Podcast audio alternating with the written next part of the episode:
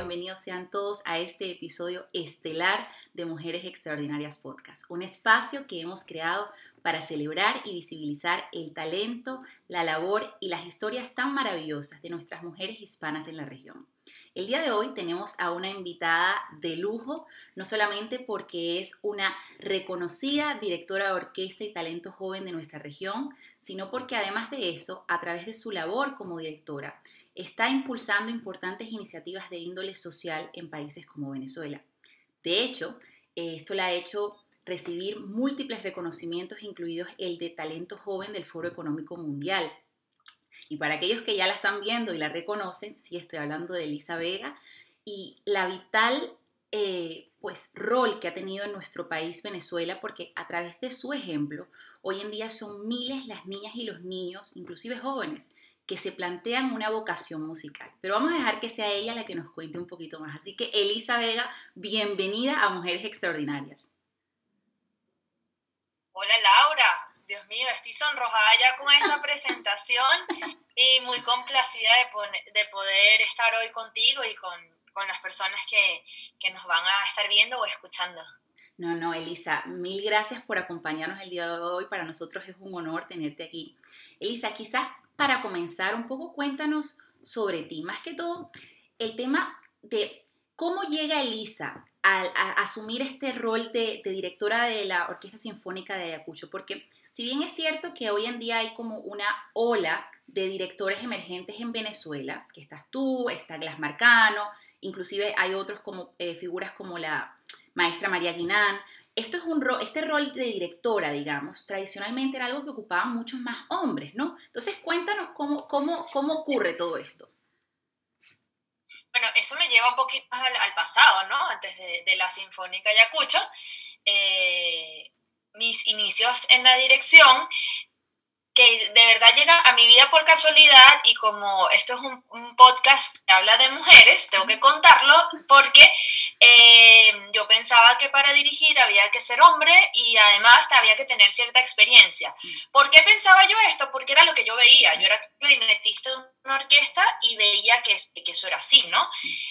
Por tanto, yo no me había planteado en mi vida nunca ser directora de orquesta, pero la dirección llega a mi vida de casualidad, porque yo entraba a las clases de dirección para saber un poco más eh, cómo ¿Qué, ¿Qué, hacía el director? ¿Cómo se leía una partitura de orquesta completa, etcétera? Era, era más una, digamos, una necesidad mía de, de, conocer más y no tanto de ejecutar el rol del director. Pero para no hacer el cuento demasiado largo, terminé dirigiendo en un curso de dirección, fui seleccionada y en ese momento mi vida cambió. Y es cuando yo empiezo a buscar roles femeninos que dirijan. Yo decía, o sea que siendo mujer puedo dirigir. Imagínate tú, esto pasó hace 20 años, pudiésemos decir ya, ¿no? Sí, casi 20 años. Pero hace 20 años yo en un país que es tan musical no conocía mujeres que dirigieran. Sí conocía mujeres que dirigían coros o mujeres que dirigían lo que se llama música de cámara, que son ensambles más pequeños, por ejemplo, una Isabel Palacios con su camerata barroca o su camerata renacentista. Acabas de nombrar a la maestra María Guinan con los coros, pero yo no tenía un rol a seguir como una directora de orquesta sinfónica, ¿no? puse a investigar y la verdad es que no había muchas, no había muchas. Eso ah, ah, parece mentira, pero es algo que es bastante nuevo, eh, esto de las nuevas generaciones de directoras de orquesta. Total que me embarco en esto porque me enamoro, me apasiona la dirección de orquesta desde el primer día que, eh, pude tener esa oportunidad. Y, la asumí con mucho compromiso, ¿no? entendiendo que, que al ser diferente, al ser mujer, pues iba, iba, iba a lo mejor a atravesar algunas dificultades, cosa que, que fue así, pero que, que fui atravesando, etcétera. Y la verdad es que sin pensar mucho tampoco en la diferencia de género, yo creo que eso también ha sido, ha sido clave y fundamental, ¿no? Em, encontrando roles, veo una maestra, por ejemplo, Marín Alsop, que hoy en día, pues, digamos, es la, sí, el estandarte de lo que es la, la dirección femenina.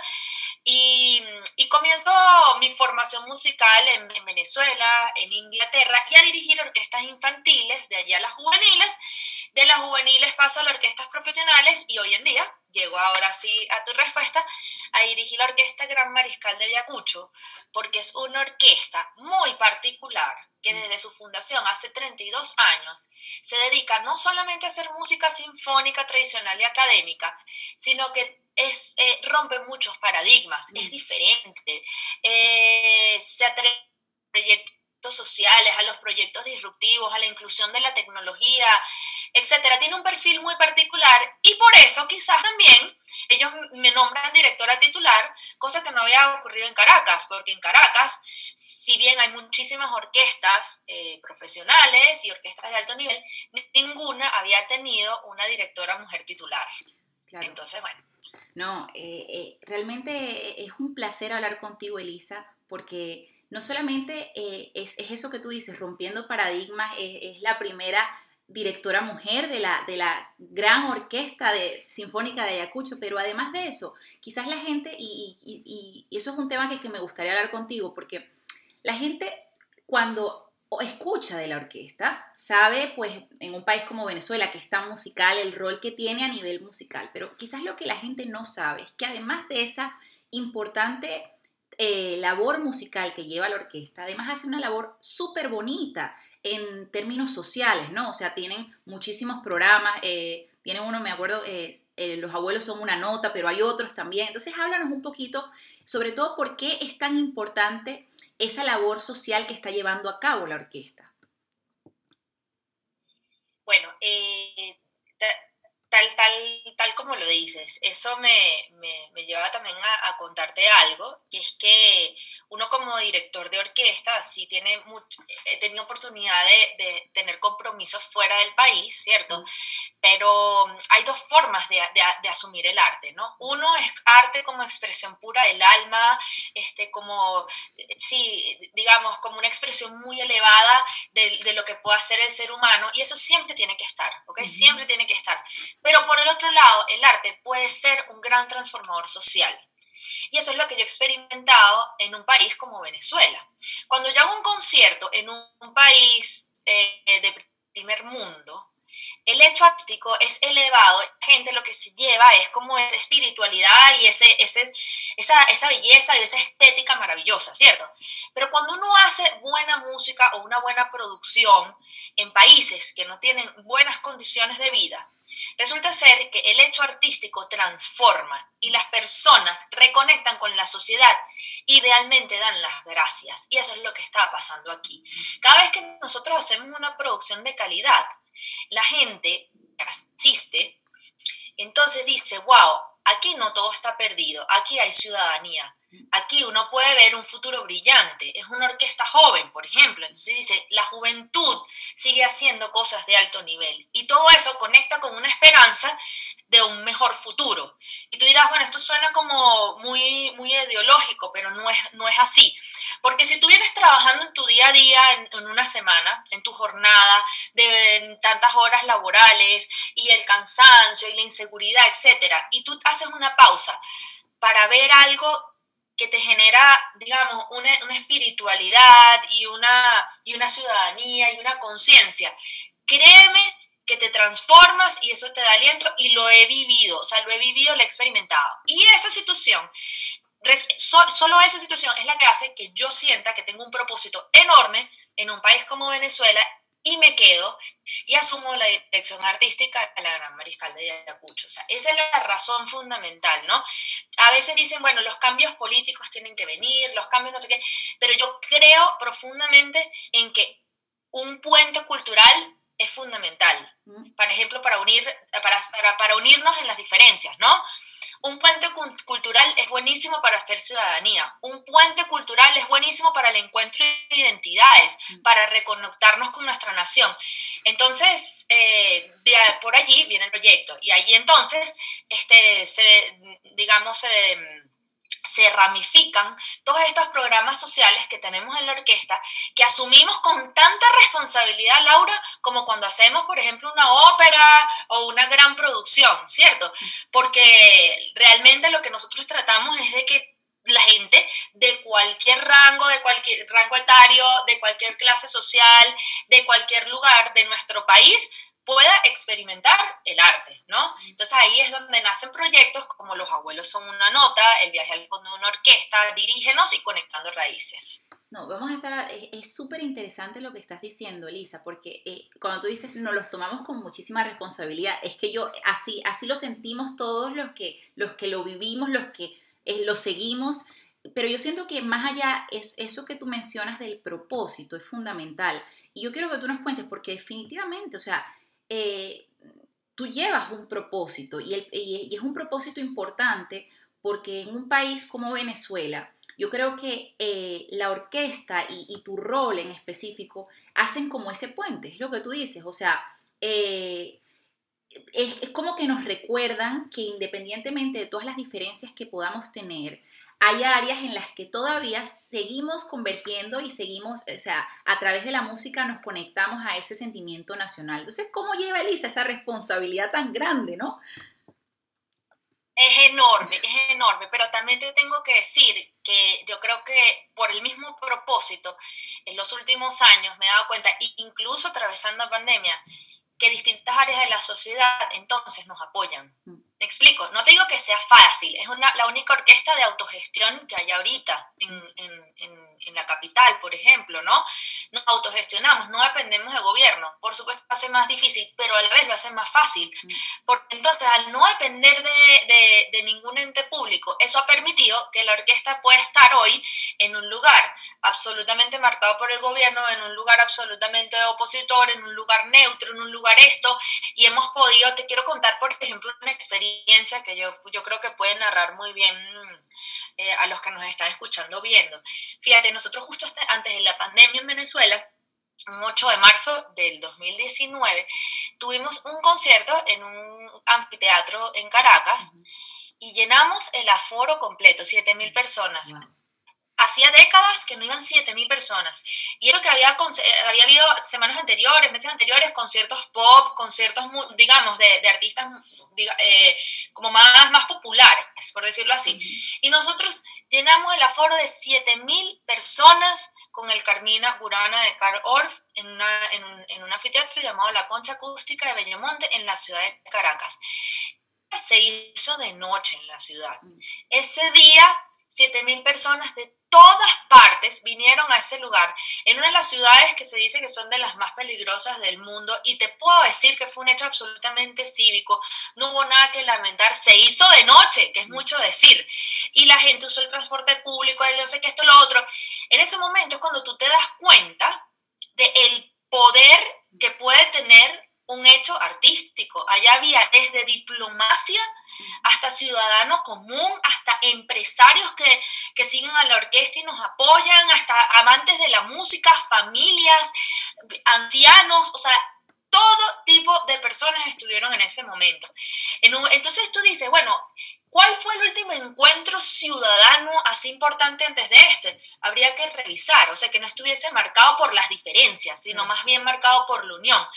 Entonces, eh, como dices tú, eso a mí me crea un gran compromiso de seguir adelante y a la vez, este, ya yo no veo mi rol de la dirección desde hace un tiempo, sobre todo desde que asumí la dirección de la Gran Mariscal de Acucho, como un rol musical, como un director musical únicamente, sino como una, una especie de, yo lo digo así, es como una especie de gerencia cultural para transformar sociedades. No, es que eh, no, me encanta lo que estás diciendo porque es, así, es totalmente. Y cuando dices, por ejemplo, que has llenado eh, audiencias de 7.000 personas, mira, es que se me pone la piel de gallina porque eh, es una responsabilidad tal y además, sabes que un poco en este contexto y en esta audiencia de mujeres en las que estamos acá, es lo que tú mencionas de que quizás ahora está cambiando, pero hubo un momento que, que, esos ejemplos de mujeres que lo habían hecho antes no existían. Y además de eso, no está solamente el componente de los ejemplos, sino también está el componente de que muchas veces nos da miedo. Entonces, mi pregunta, eh, a veces nos da miedo tomar ese paso, sobre todo cuando son responsabilidades tan grandes. Un poco una pregunta que, que la audiencia estaba muy, muy entusiasmada por, por saber es, yo me imagino que el director eh, pues en su función de alguna manera tiene que conocer todos los instrumentos, ¿no? Eh, eh, o entender cómo funcionan el matiz que le pueden dar a la melodía y eso pues Dios me imagínate, enfrente de 7.000 personas, además entender cada uno de estos instrumentos, tiene que dar miedo, a mí me daría muchísimo miedo. Eh, y, es algo, es una responsabilidad grande. ¿Cómo Elisa, o sea, porque en, el, cuando se te ve allí, se te ve natural, o sea, ¿cómo Elisa, si, en algo, si es que tuvo miedo, cómo venció ese miedo? Y, y, se convirtió en esto que es hoy. Esto es un poco para esas mujeres que están allí, que nos están viendo, que, que, que se plantean una carrera en la música, pero no saben dónde empezar. ¿Qué les dice Elisa sobre esto, cómo vencer el miedo? Bueno, gracias por, por, toda esta pregunta, ¿no? Eh, se lo diría a los músicos y también a, distintas personas, ¿no? en distintas áreas. Lo primero, y va a sonar trillado, según estos podcasts se ha dicho muchísimo, pero la preparación. O sea, la preparación es algo que no se puede escapar, ¿no? Es, es algo que, que, además siempre está a primera vista. ¿Estás o no estás preparado? Eso para mí es fundamental. Además, es tan fundamental que yo, en cuanto, al en cuanto a la, la mujer, yo creo mucho es en la equidad, ¿sabes? No en el empoderamiento, no en la igualdad, porque no somos iguales, sino en la equidad. O sea, que el, trabajo sea para quien se lo merece, para quien esté más preparado, no importa si es mujer, si es hombre, si es muy mayor, si es muy menor, o sea, que, que los trabajos los tengan las personas que están preparadas y que sean los mejores para hacerlo. Entonces, siguiendo esa premisa, preparación para mí es fundamental.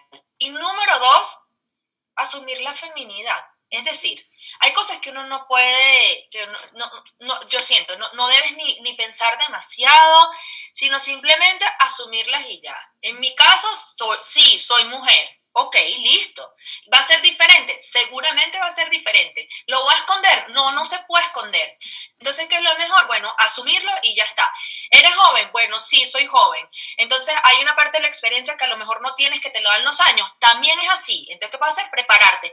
Y una vez asumiendo eso, pues ya está. Yo creo que eso te quita un primer miedo, ¿no? La preparación y asumir las condiciones tuyas. En mi caso, o en el caso de, las que están oyendo, ser mujer y tener cierta edad o tener ciertas características, punto.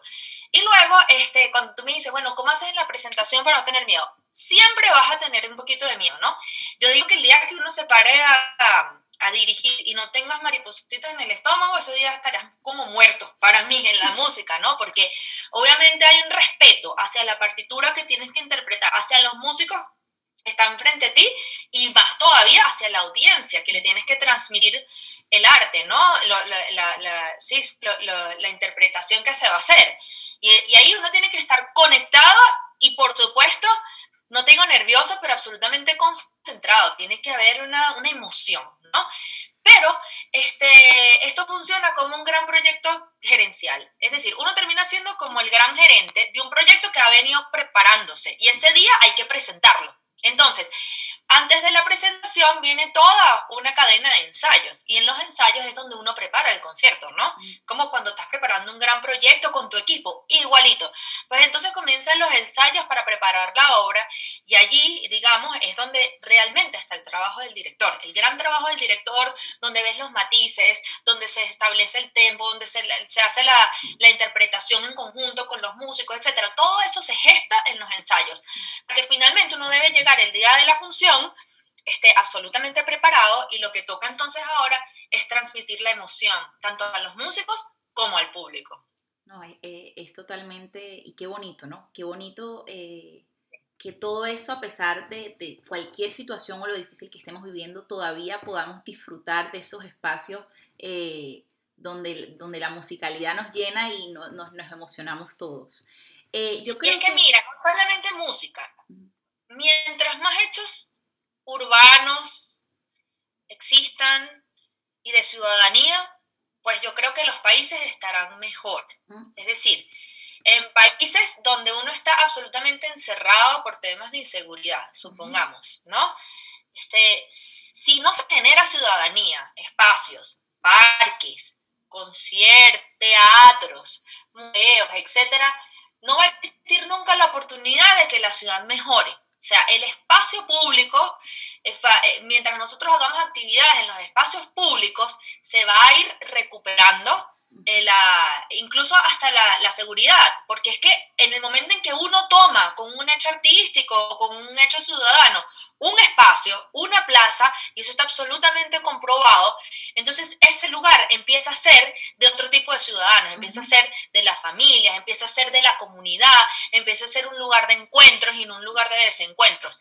Y eso, pues imagínate, eso, el arte, la música, como dices tú, pero en general, el arte lo, lo bueno, lo, potencia por mil. No, y es interesante porque es eso, es, es eso de la ciudadanía, ¿no? O sea, eh, no solamente a través del arte como tal, es, es, estos programas, por ejemplo, el programa Dirígenos, yo me imagino que para una niña joven, verte a ti, es que la tiene que emocionar y ahí se lo plantea y dice, mira, yo no me había planteado ser directora, pero eh, en esta experiencia me, esto me trajo unas mariposas y yo siento que esto es lo mío. Y lo mismo es, eh, alguien me dijo algo sumamente, cuando les, les, comenté a la audiencia que, que, iba a estar contigo, todos estaban muy emocionados y, y uno de, los, de nuestros oyentes me dijo, la orquesta, eh, eh, la orquesta es portadora de la Venezuela que queremos eh, para todos, ¿no? Entonces, a mí me encantaría saber, desde tu punto de vista, siendo tú la directora, ¿cómo se ve esa Venezuela para ti? Esa Venezuela que todos queremos. Bueno, me, me encantaría responderte con el modelo de la orquesta, ¿no? Eh, también es algo que, he reflexionado mucho y sobre todo también en estos tiempos de pandemia, ¿no? Eh, digamos, he podido elaborar un poco más sobre el tema. Pero yo me, me encantaría ver a Venezuela con un modelo de orquesta. ¿Por qué?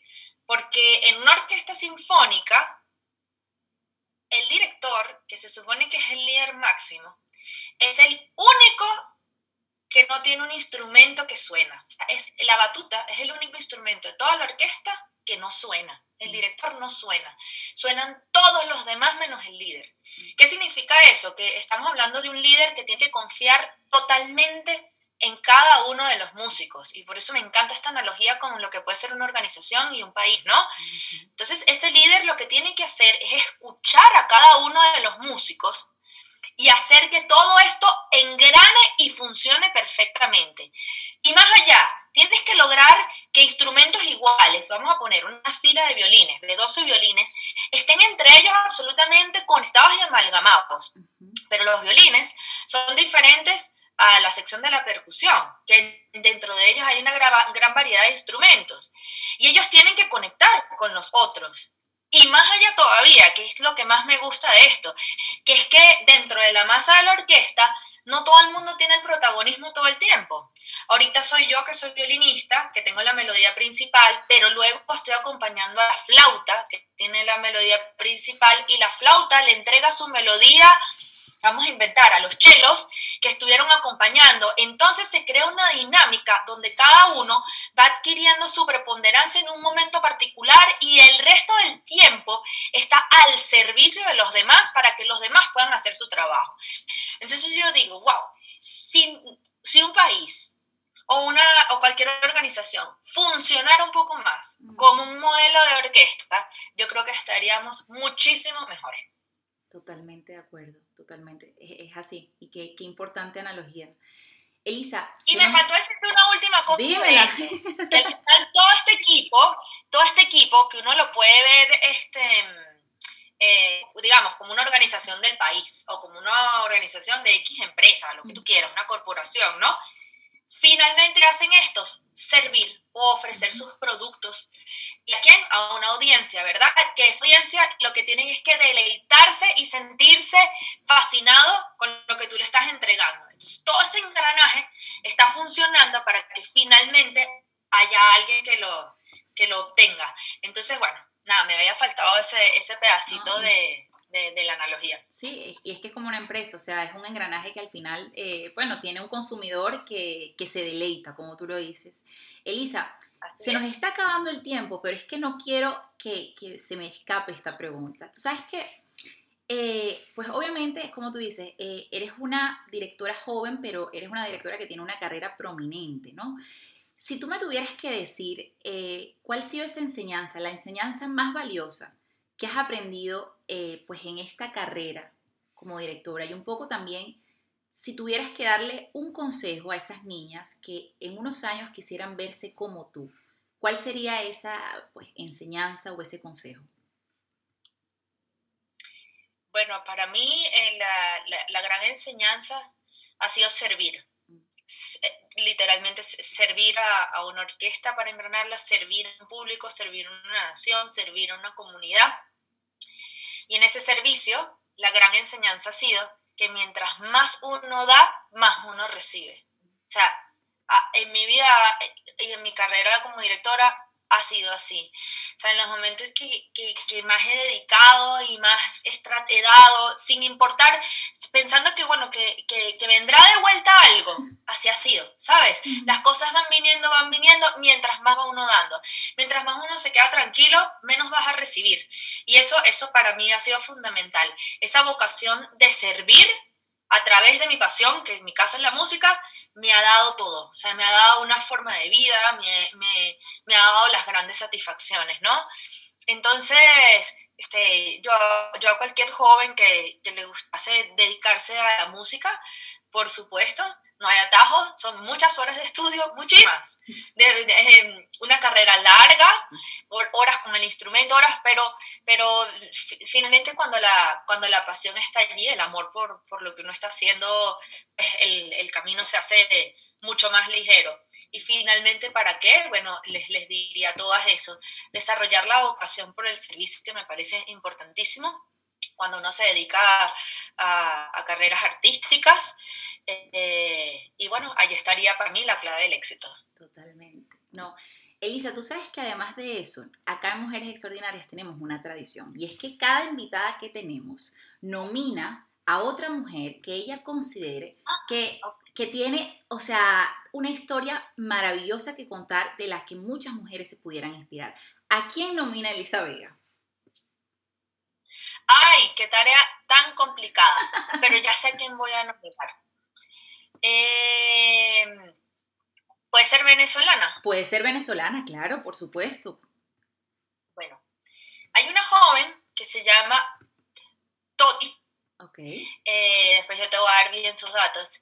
Y ella tiene una historia extraordinaria porque se cría en Canaima. Su madre y su padre tienen una una, este, sí, como una, un campamento en ese lugar y ella puede contar muy bien cómo a través de su historia de vida ella conecta con tradiciones y eso le puede servir a cualquiera de la región también, conecta con identidades, luego en su juventud se desconecta totalmente de eso y cómo ella vuelve a reconectar con esa. Wow. Una mujer maravillosa, sí, verdad, y ah, encantadora. Además que ese tema de que en Canaima hay todo el tema de la sostenibilidad, de cómo, ¿sabes? Eh, se mantienen... No, no, excelente. Bueno, Toti, si nos estás viendo, invitadísimo. Toti, Rodríguez. Toti, Rodríguez. es la que yo te, recomendaría, que puede, puede llenar a los, a los que escuchen el podcast, eh, los va a llenar de, de ilusión y de pasión. Perfecto, Toti Rodríguez, bueno, ya sabes, estás invitada cuando quieras. Y Elisa, bueno, de nuevo agradecerte. Esto ha sido una conversación sumamente gratificante. Esta es tu casa cuando quieras volver. Y muchísimas gracias por el tiempo y el espacio. Señores, esto fue Mujeres Extraordinarias. Muchas gracias, Elisa.